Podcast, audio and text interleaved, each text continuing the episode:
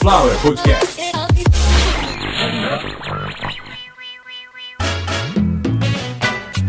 Começando mais uma edição de Caviar uma Ova, que é um oferecimento de Sunflower Podcast, uma usina de podcasts. Eu sou Carlos Santo Forte. Este é o episódio de número 155, um episódio onde a gente vai falar de tecnologia.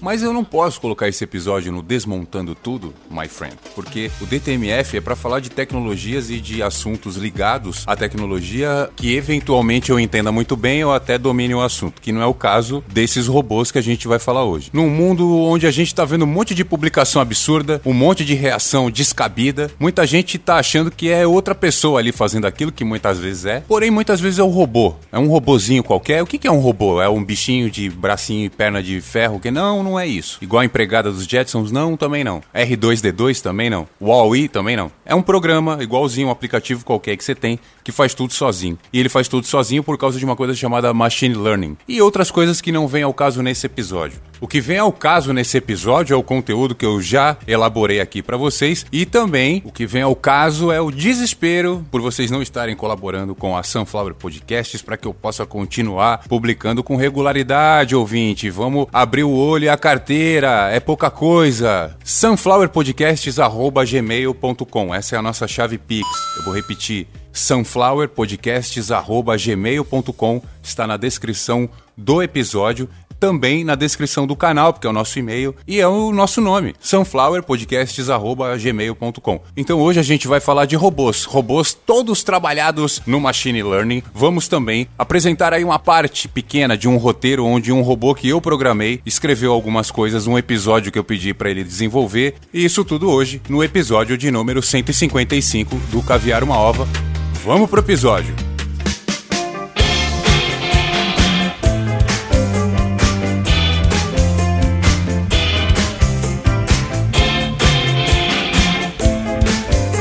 Não é de hoje que a gente observa alguns comportamentos na internet e não faz a mínima ideia do porquê que aquilo está acontecendo. A gente desconfia de microfone, que estão ouvindo nosso microfone. A gente desconfia que onde a gente bate o olho na tela, alguma coisa ali pega e começa a marcar, porque muitas vezes a gente olha para um, uma coisa aleatória. Vou dar um exemplo. A gente olha para um arpão um mergulhador com um arpão, ou um arpão numa vitrine, mas isso eu estou falando na tela do celular. E em pouco tempo começa a aparecer propagandas de arpão. Às vezes, o simples fato de você ter um comportamento diferente quando você viu aquele arpão na mão de um mergulhador, ou como eu disse, numa vitrine, e parou de rolar a página ali para olhar aquilo, para o algoritmo que funciona dentro de uma machine learning qualquer, dentro de uma máquina de aprendizado qualquer, aquilo é informação. Para ele, aquilo ali foi relevante, porque você tem o hábito de passar direto. Mas quando apareceu aquela imagem, você parou. Não comprou nada, não registrou nada, mas parou. Para um robô, aquilo é uma informação relevante. Ele já consegue colocar aquilo numa espécie de formulário onde ele vai colocar informações do seu perfil. O perfil que usa aquele celular, no caso, o seu celular.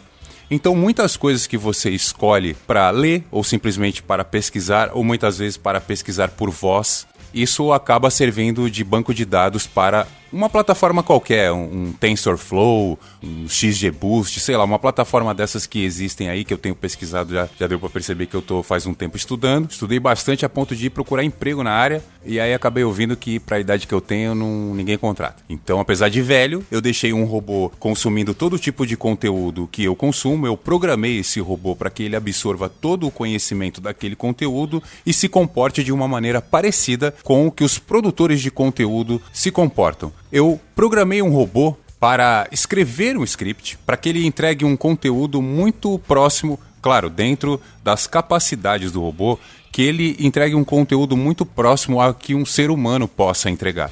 Lembrando que esses robôs, como eu disse, eles são programas, são é, aquela tela do DOS, é aquilo ali com um monte de letra e um monte de cor diferente. Basicamente é isso, é isso que é um robô. E aí o robô ele começa a pegar informações suas, ele começa a trabalhar com parâmetros que você colocou lá. Então, no caso, eu pedi para o robô me montar uma empresa numa área conhecida do Brasil, nos moldes do que ele está enxergando na questão de YouTube, Globo, Multishow, Canal Viva tudo que ele consumir nesses canais, ele vai guardar informação e aos poucos ele vai montar um banco de dados. Ele tem um Scikit, um Scikit Learning, que é um kit uma biblioteca digital cheia de informações, onde ele vai puxar essas informações para poder escrever e para poder ter um parâmetro de comportamento. Porque a gente tem que entender que cada escritor, cada roteirista escreve de um jeito, escreve de assuntos diferentes, usa termos diferentes. Então, o que que o robô vai fazer? Ele vai olhar o que eu estou, aí no caso eu é o meu computador, o que o meu computador está assistindo,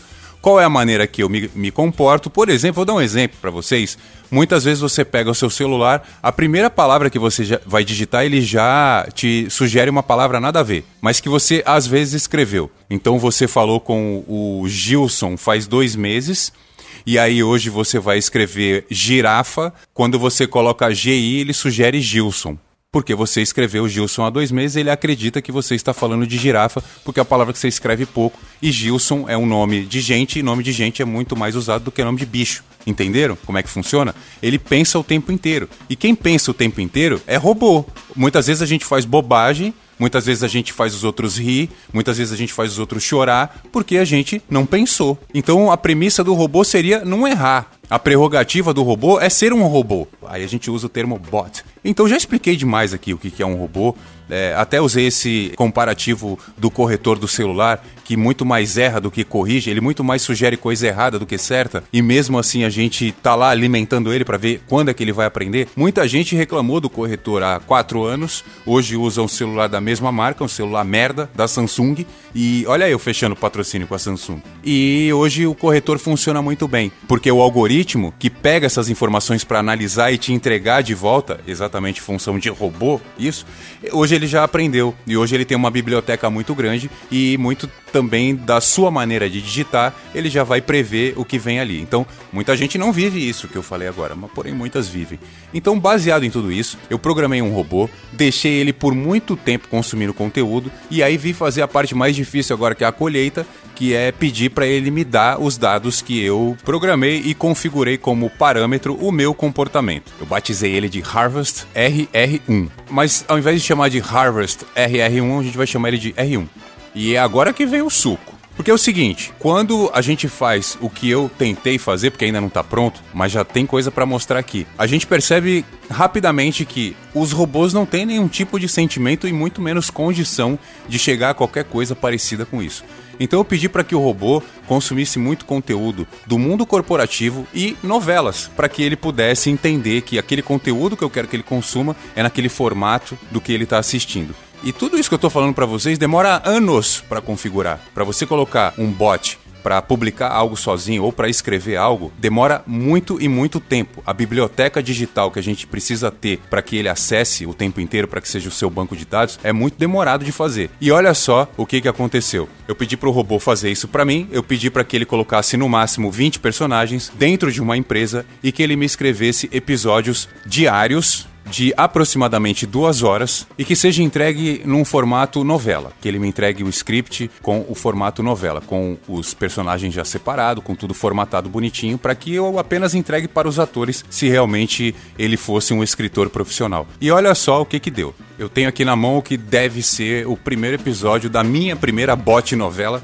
que já existem outras, eu demorei para fazer isso, até porque eu sou velho, e começa da seguinte maneira. A Gramacho Dynamics é uma startup que visa o lixo acima das pessoas e pratica a misantropia. A Gramacho Dynamics fica em Duque de Caxias, Gramacho, Rio de Janeiro. A Gramacho Dynamics foi fundada por Luciano Del Valle, um ex-lutador de vôlei que engordou bebendo suco Tetra Pak. Del Valle fundou a Gramacho Dynamics com dinheiro ilegal de apostas de boxe. Há controvérsias. Del Valle é o homem cadeira. Bom, agora a empresa vai começar a funcionar. Agora vai começar a chegar gente. Se liga. A sede da empresa abre às 7 da tarde, pontualmente todas as noites. Samuel da zeladoria avista do outro lado da rua as nádegas de uma transeunte e comenta: Pô, mó rabão, não vejo a hora de cair o pagamento. Pontualmente às 7h17 e como sempre atrasado, Riquinho Boy, de Golf Sapão Roda 19, chega no estacionamento da empresa. Riquinho é assistente de documentação offline dos inativos intangíveis. Riquinho torce para o Dynamo United. Riquinho veste a camisa de goleiro do Dynamo United durante o trabalho. Pontualmente às 7h18, Riquinho Boy caminha pelos corredores da empresa gritando em tom de voz muito alto: Eu fiz uma tatuagem tatuagem. Eu fiz uma tatuagem. Eu fiz uma tatuagem. Riquinho tem problemas auditivos devido ao volume do som do seu carro sempre estar muito alto um grupo de 16 funcionários que moram juntos em Parada Iriri, na cidade de Magé, chegam atrasados devido ao atraso do trem. Na noite passada, todos jogaram Yu-Gi-Oh! e Ouija, ao som de Raul Seixas. Tudo foi publicado no Reels. Ainda às 7h20, em sua sala, Del Valle, aos gritos, reclama.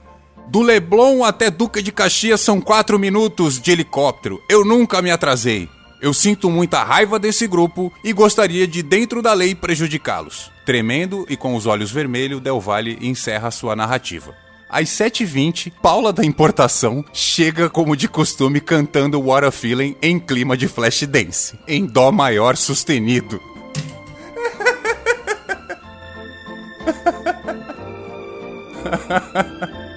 em clima de flash dance. Voltando pro roteiro. Paula executa passos de balé caiçara e outros tipos de sapateado. Paula importa lixo de todo o Brasil para dentro de Gramacho e recebe mimos das prefeituras para facilitar as negociações.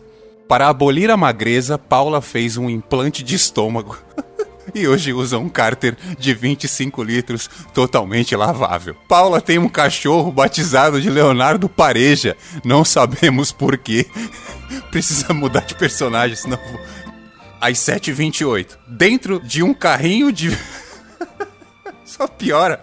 Dentro de um carrinho de supermercado em altíssima velocidade, em chamas, surge Anacleto. Anacleto é anão e ele não fala sobre o assunto. Anacleto sofre de uma condição chamada autocombustão humana aguda, apresentando um quadro de. ah, eu vou tentar me concentrar. Apresentando um quadro clínico diário de poliincêndios. Anacleto é anão profissional. 733 uma limusine para na frente da garagem privativa da Gramacho Dynamics. É a limusine de fibra de cânhamo do Comendador Samarão, o aristocrata das licitações. Samarão entra na empresa digitando a senha master e fumando um cigarro eletrônico com essência de limusine. às 7h35, aos gritos, Riquinho Boy passa do lado do comendador gritando: Eu fiz uma tatuagem, eu fiz uma tatuagem. Tá 20 minutos gritando isso. Fazendo uma cara de reprovação, o comendador olha para Riquinho e diz: Tatuagem é coisa de drogado. Riquinho olha Riquinho olha para o comendador e pergunta: O senhor já fez, comendador? Sim. Quantas? Todas. Eu quero trabalhar lá. Envolvido em uma atmosfera de repúdio, comendador abotoa seu fraque e entra na sua sala. Às 7h43, Riquinho resolve parar de gritar sobre sua tatuagem e decidiu abrir um pacote de nabisco. Começou a procurar peças para o seu golfe sapão no computador da empresa. Às 7h46, fazendo uma coreografia do TikTok, Paula da Importação adentra o escritório e pergunta: Quem foi a puta que desligou o ar? Então Jorge Rage, um entregador artesanal que faz os seus trajetos de pogobol e é autodidata, se manifesta. Paula, nós não temos ar. E a única mulher do escritório é você. Paula encerra a coreografia imediatamente num gesto brusco e diz: Temos um impasse. Aí o robô coloca assim: Mudança de cenário, sugestão de trilha sonora, novela Roda de Fogo. Pra começar, Marina, toca isso aí com você.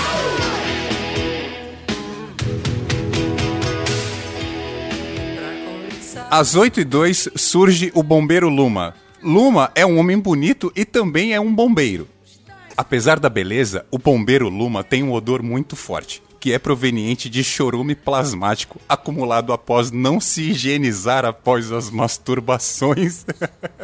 Luma apagou um incêndio em Anacleto. Após o rescaldo, ele convida os funcionários a participarem da internação de Anacleto devido ao risco de glicogenia ígnea, que é a combustão do açúcar do corpo humano. Às 8 e 3 Riquinho Boy teve um surto psicótico ao saber do preço da junta homocinética mais frete do seu Golf Sapão. Riquinho Boy usou entorpecentes, cheirou droga e ao entrar em overdose foi ajudado por Anacleto, que apesar de debelado, mas ainda fumegante, percebendo o desespero de Riquinho Boy e sabendo da situação, gritava: "O frete é grátis! O frete é grátis!". Porém era tarde demais para qualquer tipo de intervenção, porque Riquinho Boy já estava inconsciente e em chamas.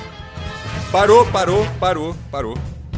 Se você também riu comigo até aqui, porque eu ri, eu vou ter que parar porque eu não aguento mais rir. Mas a gente tem pelo menos mais dois episódios desse. Então, se você quiser ouvir mais algum episódio escrito por um robô, sunflowerpodcasts.gmail.com, manda um e-mail pra gente. Mas eu sou o Carlos Santo Forte em qualquer jurisdição, você pode me achar também.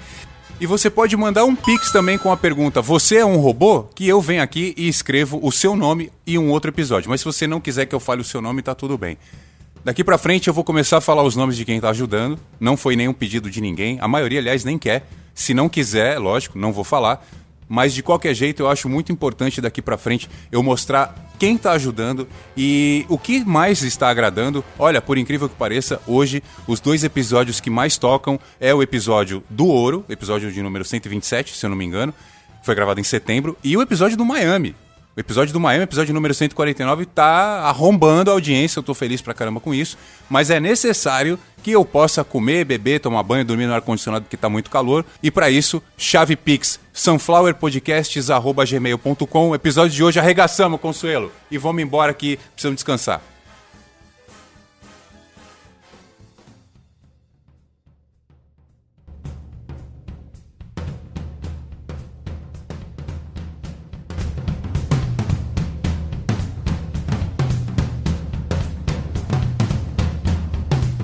Ah, outra coisa.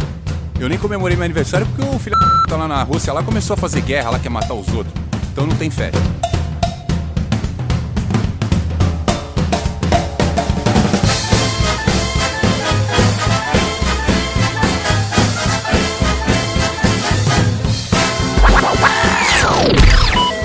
Sunflower Podcast.